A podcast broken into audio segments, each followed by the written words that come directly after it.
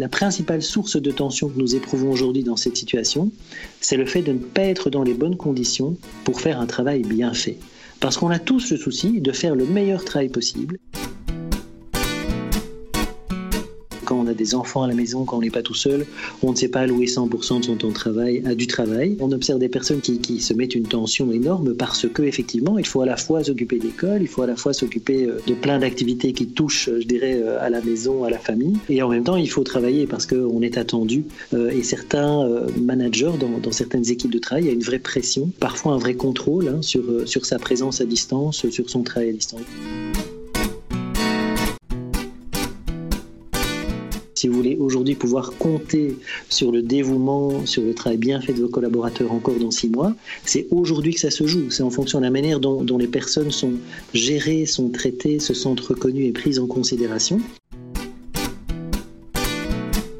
La dimension humaine, il n'y a que ça qui compte dans la situation que nous vivons. Laurent Tasquin est professeur de management humain et de gestion des ressources humaines à l'UC Louvain. Depuis 20 ans, il étudie les nouvelles formes d'organisation du travail, en particulier la mise en place du télétravail et toutes les questions que ça peut poser pour les personnes et les organisations. Face à cette pandémie du coronavirus, nous avons été nombreux à découvrir le télétravail, pas toujours évident à gérer, et pourtant, pour certains, il pourrait se prolonger dans les prochains mois. Dans ce deuxième numéro de confinement, déconfinement positif, nous avons demandé à Laurent Tasquin de nous donner une série d'outils et de conseils pour vous éviter que le télétravail devienne un cauchemar. Ce podcast s'adresse aussi bien aux employés qu'aux employeurs et managers d'équipe. Merci d'être à l'écoute de cette séquence proposée par l'avenir.net. Elle a été enregistrée par Skype, télétravail oblige. Mon nom est Christelle Joaris. Bonne écoute.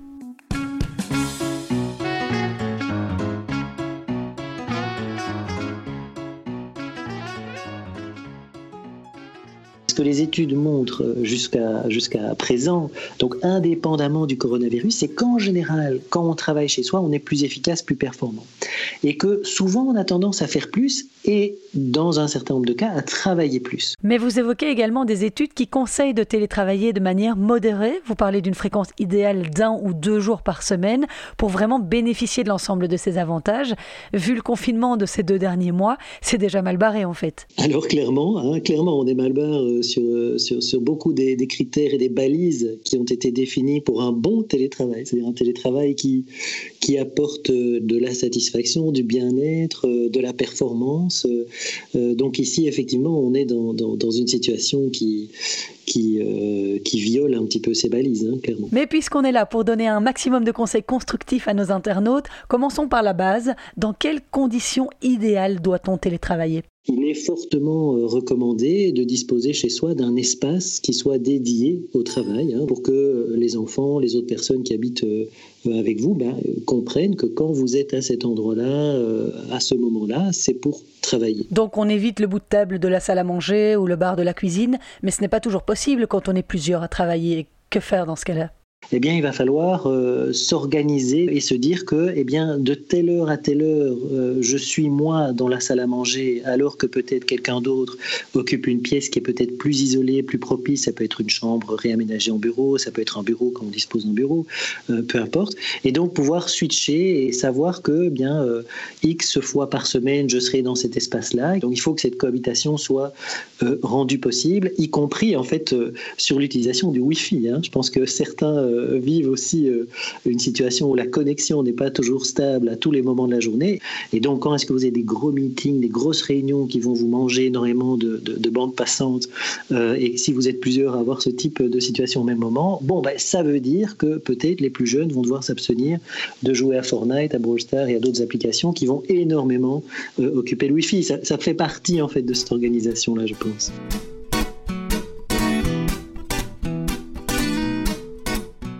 Vous auriez un conseil à donner pour augmenter sa capacité de concentration? C'est comme sur les open space au travail aujourd'hui. Euh, bon, bah, on peut voir aussi pour s'isoler différentes tactiques. Hein. Parfois, il ne faut pas obliger les autres à ne pas faire de bruit. Et parfois, c'est nous-mêmes qui devons porter un casque euh, pour, pour, pour, nous isoler euh, plutôt qu'effectivement d'imposer, je dirais, le silence à tout le monde. Ce qui est compliqué, c'est quand il faut interagir. Et donc, c'est quand on est dans des discussions, des visioconférences, des appels, etc. Et donc là, nécessairement, il faut pouvoir passer ça dans un confort minimale. Sinon, à nouveau, ces sources de tension. Et à un moment donné, quand la connexion n'est pas bonne, quand les, conditions autour de nous, l'environnement ne s'y prête pas, ça nous met une tension énorme avant de mettre une tension sur, sur les autres membres de la famille.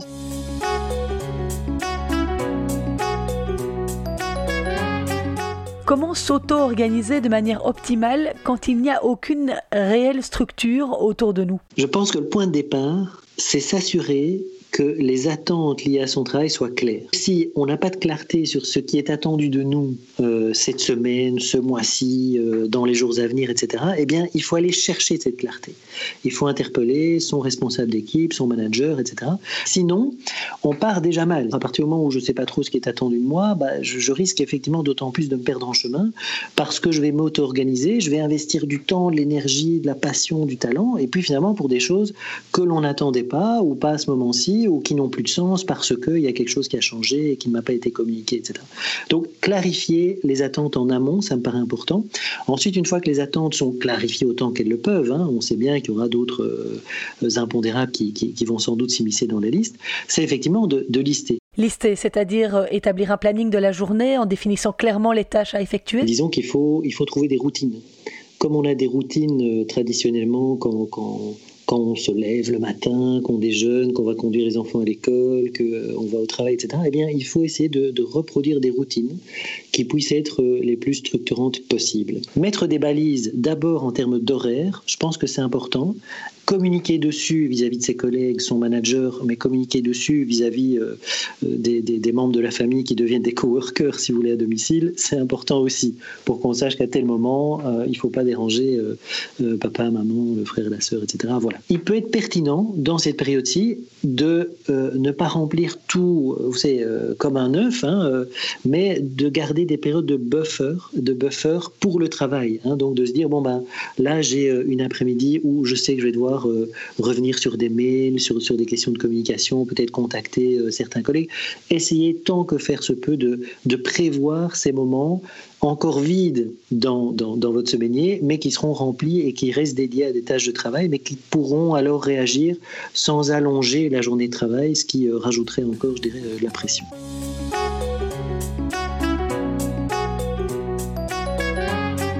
Et en s'organisant, prévoir des moments. Alors c'est deux heures par-ci, c'est deux heures par-là, c'est une demi-journée de temps en temps.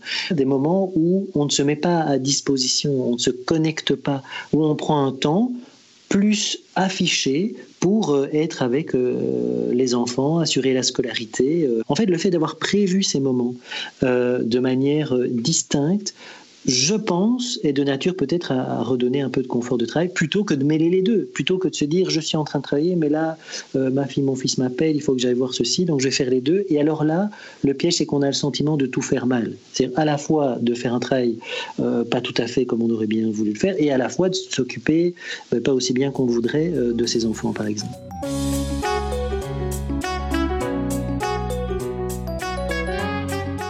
Et quand est-ce qu'on s'arrête pour respirer un peu entre le travail et la gestion de la famille? Quand on structure sa journée en différents temps, il faut prévoir des moments euh, où on va s'aérer, où on sort, où on bouge, euh, que ce soit aller faire un tour en vélo, que ce soit aller se promener. Et il faut des, moments d'activité physique, euh, même limitée, mais euh, régulier. Pas uniquement le soir, vous pouvez le faire à midi, le matin, peu importe de nouveau, je pense que ça va dépendre des, autres contingences et en fait de tout ce qui va s'imbriquer dans, votre organisation.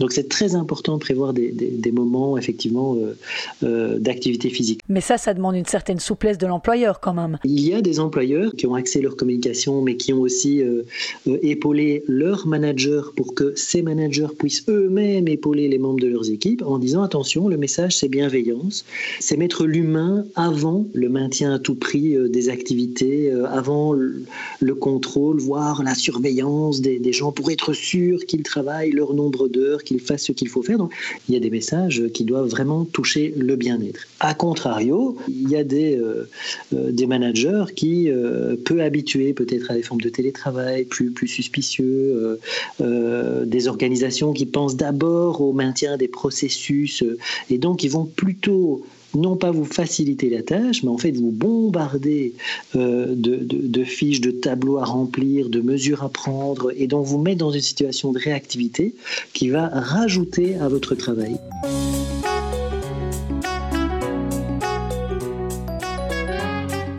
D'autant qu'à notre époque, nous disposons de technologies mobiles qui font que nous sommes joignables 24 heures sur 24, 7 jours sur 7, et peut-être encore plus dans cette situation inédite. Il est donc important de mettre des balises. Tout à fait, c'est important effectivement à un certain moment de s'aménager des temps euh, tout à fait off, des temps où on n'est pas euh, connecté, on n'est pas sur ces outils, euh, où on se dit que maintenant, c'est plus un moment où je vais absolument vouloir savoir ce qui se passe si un nouveau mail est arrivé. Ça fait partie d'un processus de disciplinarisation que celles et ceux qui télétravaillent depuis un certain temps, normalement, ont déjà mis au point, mais que celles et ceux qui découvrent le télétravail maintenant pourraient effectivement expérimenter et vont devoir mettre au point maintenant. Ceci dit, ça dépend de nouveau de la vie des équipes de travail. Vous avez des équipes de travail dans lesquelles on sait que si on reçoit un mail à 21h et qu'on n'y a pas répondu, bah, euh, c'est moins accepté que dans des équipes de travail où on sait bien qu'après 17h, euh, chacun fait ce qu'il veut. Et donc, si vous avez un insomniaque dans l'équipe qui travaille la nuit, c'est son problème.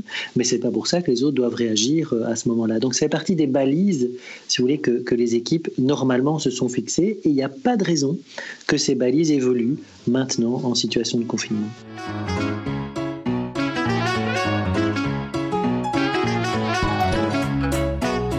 Il y a une part d'honnêteté de l'employé qui est importante aussi. Il faut être transparent. Je pense qu'il faut être très transparent avec, euh, euh, ses collègues, avec euh, son manager.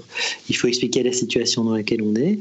Il faut vivre les choses comme elles viennent. Il y a, il y a, des jours, il y a des semaines où on travaille énormément parce qu'il y a des projets qui l'exigent et, donc peut-être qu'on va un peu négliger davantage et culpabiliser parce qu'on n'a peut-être pas été assez présent pour les autres membres de sa famille. Et à l'inverse, il y a sans doute des semaines où au contraire, on va peut-être donner plus d'importance qu'on l'aurait fait dans une situation non confinée euh, aux activités euh, non professionnelles parce qu'on est chez soi et que ça se met.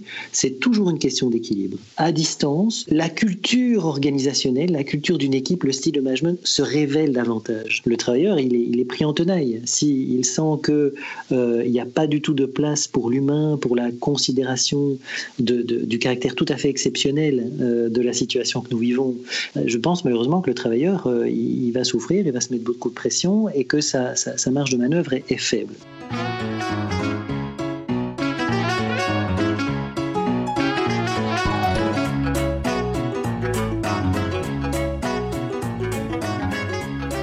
Est-ce que cette hyper-connectivité dont vous nous parliez juste avant n'est pas de nature à accroître le risque de burn-out professionnel Alors l'hyperconnectivité en temps normal est un facteur qui effectivement euh, peut aggraver certaines situations euh, de fatigue professionnelle. Hein. C'est le fait d'être tout le temps exposé à ce qui se passe au travail.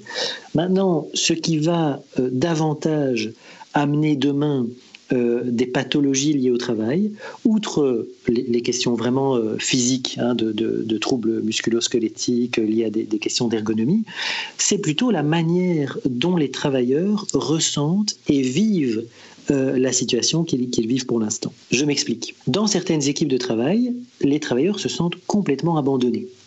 Alors ils peuvent se sentir abandonnés euh, parce qu'ils n'ont pas un équipement qui leur permet de travailler, ils peuvent se sentir abandonnés parce qu'ils ne savent pas vraiment ce qu'on attend d'eux, ils peuvent se sentir abandonnés parce qu'il n'y a pas de message, il n'y a pas euh, d'intérêt, il n'y a pas de reconnaissance qui leur est donnée par rapport d'une part à qui ils sont en tant que personne humaine, hein, euh, en tant qu'être humain, bah, on me demande jamais comment ça va, j'ai jamais mon, responsable ou des collègues qui prennent de mes nouvelles, donc ça c'est très fort, hein. donc on est vraiment sur la reconnaissance de soi en tant que personne, et puis peut-être pas de reconnaissance sur la manière dont je fais mon travail, l'effort que je fournis pour faire ce travail, parce que je tout ça est devenu invisible.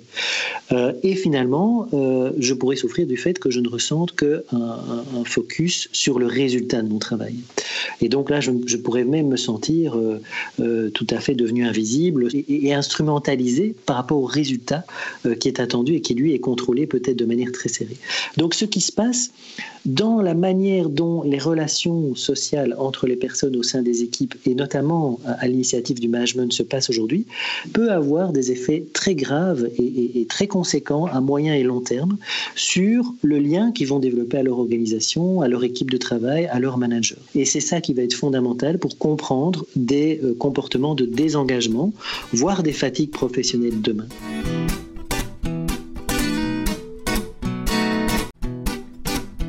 Ces activités de prise de contact, d'organisation des temps de parole, faire des réunions d'équipe, mais des réunions d'équipe où on prend son café ensemble, simplement, où on parle de ce qui nous touche, de ce qui se passe, c'est essentiel. C'est ce qu'on appelle le management humain.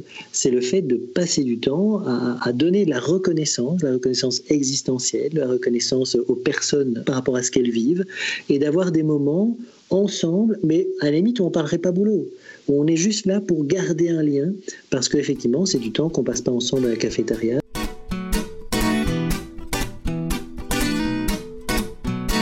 Évoquons aussi l'après. Que sera-t-il opportun de mettre en place pour que le retour au travail se passe dans les meilleures conditions? Donc l'équipe de travail ne va pas se retrouver euh, d'un coup au complet euh, ensemble. Et ça veut dire qu'il y a une série de choses qui doivent être mises en place maintenant et qui vont perdurer jusqu'à un retour, euh, encore hypothétique aujourd'hui, mais un retour où on serait tous en même temps sur le travail. Un conseil important, c'est d'organiser quand ce sera possible et dès que possible des, espaces de parole. Hein, euh, je, pense que ce que nous avons vécu euh, les uns les autres, ce qui nous a touchés dans cette crise euh, personnellement, il faut pouvoir partager cela avec ses collègues à un moment donné. Ça, c'est une chose.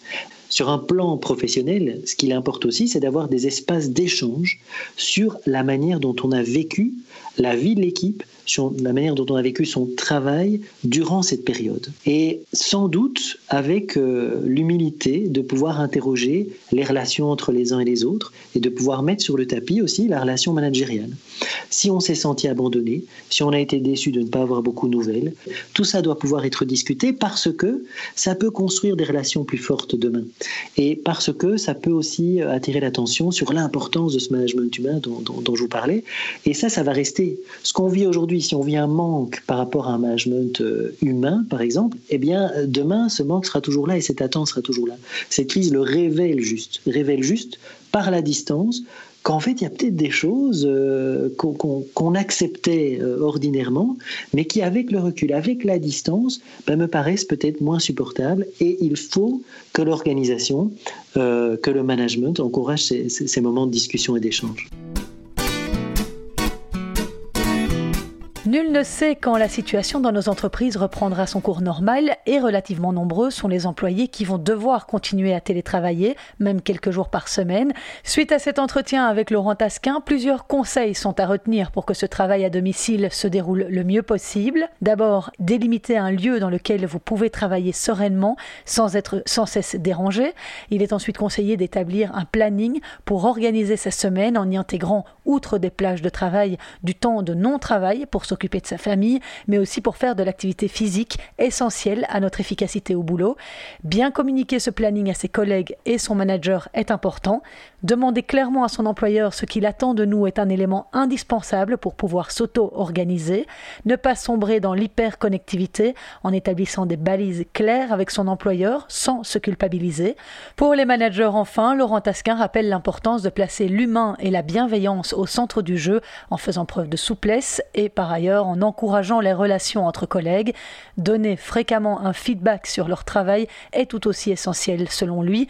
Le manque de reconnaissance en cette période compliquée peut avoir des conséquences néfastes sur la motivation de l'employé dans six mois, voire mener au burn-out professionnel. Alors nous espérons que ces conseils vous seront utiles dans les semaines à venir. Merci en tout cas d'avoir été à l'écoute de ce podcast de l'avenir.net. N'hésitez pas à le partager à tous les employés et managers qui vous entourent et prenez soin de vous avant tout. À très bientôt.